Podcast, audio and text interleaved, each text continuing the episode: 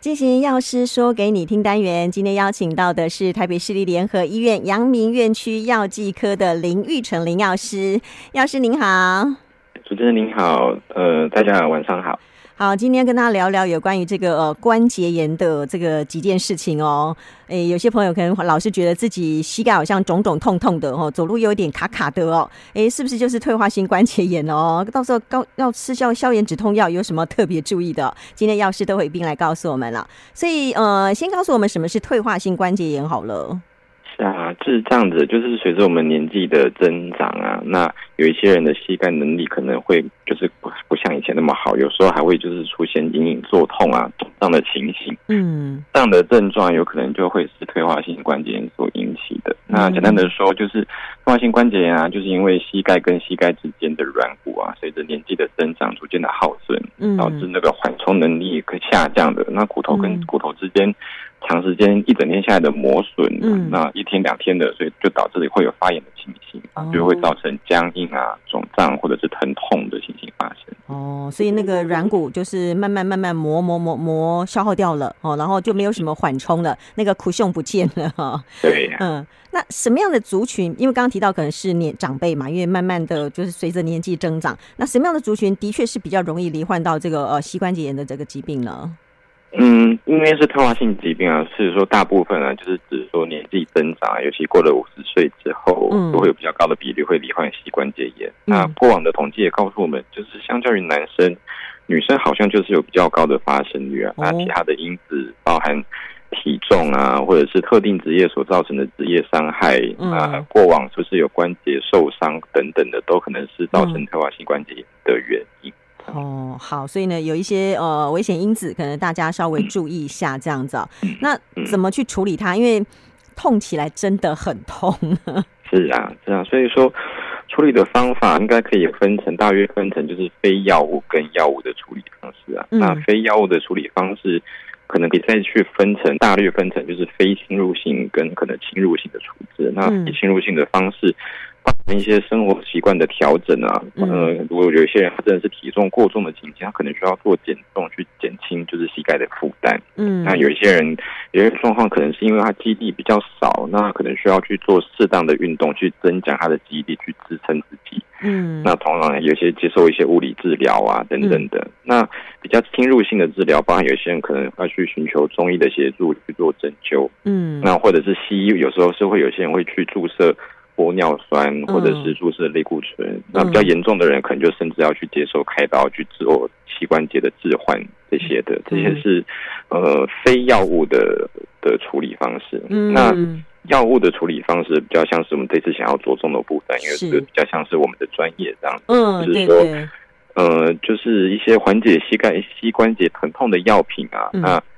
要怎么去正确的使用药品？那如何避免药物的副作用？嗯、或者是我们要怎么知道说哪些事情是可能是药品带来的副作用？然后要怎么去寻求协助？嗯，对，其实哦，这个用药安全就是我们这个单元的重点哦。好，可能最开始就需要止痛，嗯、因为它痛嘛。哦，一般我们就开始吃止痛药了，是吗？对，是啊。那呃，止痛药就有慢慢的有就有分级这样子。那当然最初阶、嗯、最最一般。耳熟能详的可能就是普拿疼这样子，嗯嗯、那普拿疼它就是一个呃止痛的药品，它可以用来缓解轻度的疼痛，嗯、那它也比较不会造成胃的不适，也不会到对肾脏造成负担，造成肾损伤，嗯、那只是需要治治疗，或者是说如果真的治太多，可能会造成。肝脏的负担，通常一天不太建议超过八颗啦。嗯、那真的当需要一天会吃到那么多，嗯，也就代表可能说普拿疼对这个症状的效果其实已经没有很好了，好那就可能、嗯、对，就可能不能只是只吃普拿疼，有时候也会有些人会搭配一些外用的消炎止痛药，好比如说是外用的药膏啊，或者是酸痛贴布，这些都是可以的方式。嗯，那但如果是更进一步的疼痛，那可能就需要直接吃到。口服的，就是非类固醇的消炎止痛药。嗯，那有时候甚至医生会开立搭配一些肌肉松弛剂来当做辅助，这样嗯。嗯嗯，那所以这个消炎止痛药跟刚刚那个普拿疼是不太一样的类别了，嗯、对不对？对呀、啊，它从就是作用的方式就不太一样，然后所以它的效果也会不太一样。嗯，那它就是透过。呃，去抑制我们身体体内的发炎因子，去抑制它，所以达到就是缓解发炎、还有效止痛的效果这样子。嗯、那这样的药通常效果会比普拿疼还要好啦。但是就是说，如果长期的或者是过量的使用，那在某一些人的身上可能就会发生就是胃食道逆流、胃溃疡的情形。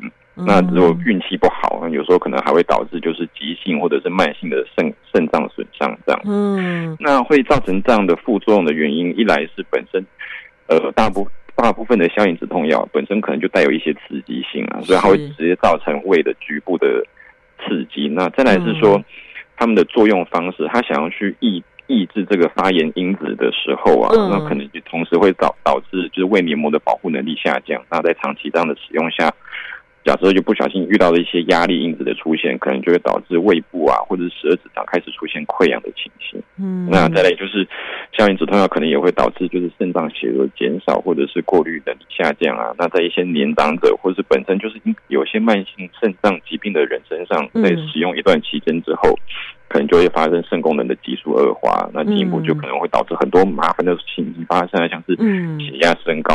急性肾脏发炎、水肿啊等等的，呢或者是身体里面的电解质不平衡的一些急性的疾病，这样。嗯，这样听起来哦，使用这些消炎止痛药哦，当然会有一定程度的效果哦，缓解我们的疼痛，但是它带来的一些副作用哦，其实也是值得我们来关心的。所以要怎么样去避免这些副作用，或碰到怎么办呢？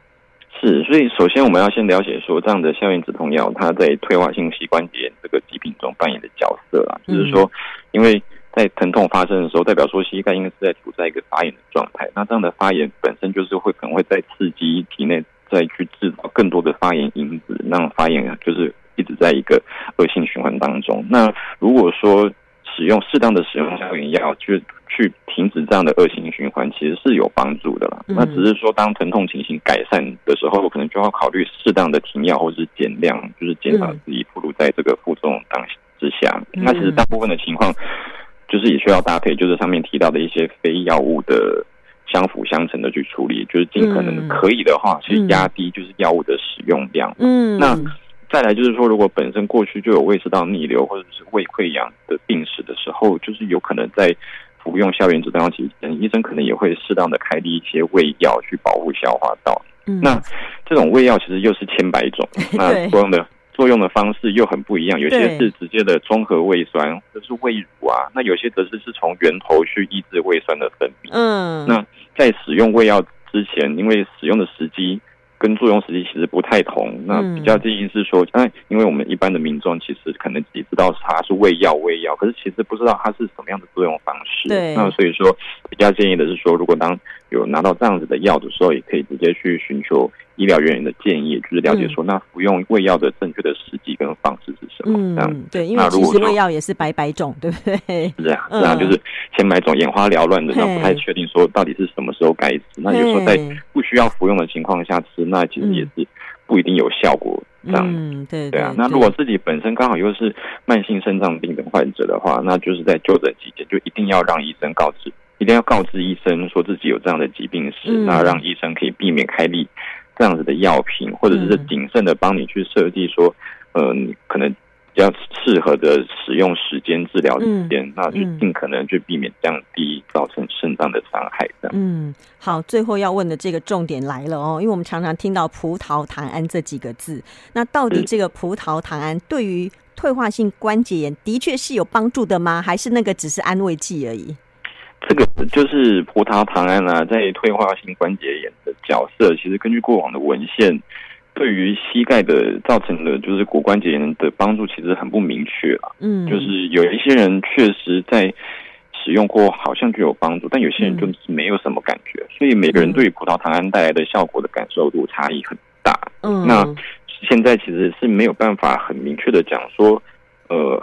要吃或者不要吃会怎么样？所以我觉得可能是根据个人的意愿呐、啊，再是经济能力来去作为说要不要去使用葡萄糖胺的依据。这样子，我们不鼓励，但也不反对，那就是看个人状况。有些人真的吃了是有效的，真的觉得好像有点有点帮助，那那很好，那我们就继续吃。这样子，嗯，好，所以呢，这个葡萄糖胺也不是万能的啦，哦，所以可能每一个人对它的反应不太一样，哦，有人觉得有效，有人觉得根本没效哦。是啊，所以呃，站在药师的角度，我们就是不鼓励，但也不反对，是这样吗？是，是，那看看自己的呃经济状况许可，嗯，因为他如果一直吃下来，因为也是个费用哦。是啊，骨关节炎它其实虽然说。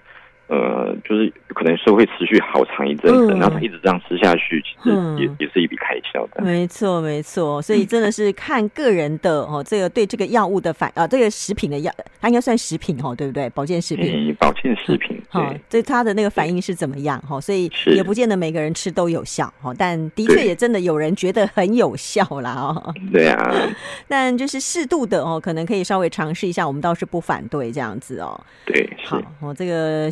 膝关节炎、退化性膝关节炎的这件事情，我相信困扰很多长辈朋友。就我身边哦，当然长辈感觉十个有五个哦都有这样的问题，也觉得 他们蛮辛苦的。嗯、但有一些 哦可以注意的，然后呃，这个在用药方面有什么该要小心的哦？今天大概都已经跟大家做提醒了。那就谢谢林玉成林药师了，谢谢您，谢谢主持人，谢谢，谢谢好，拜拜。拜拜。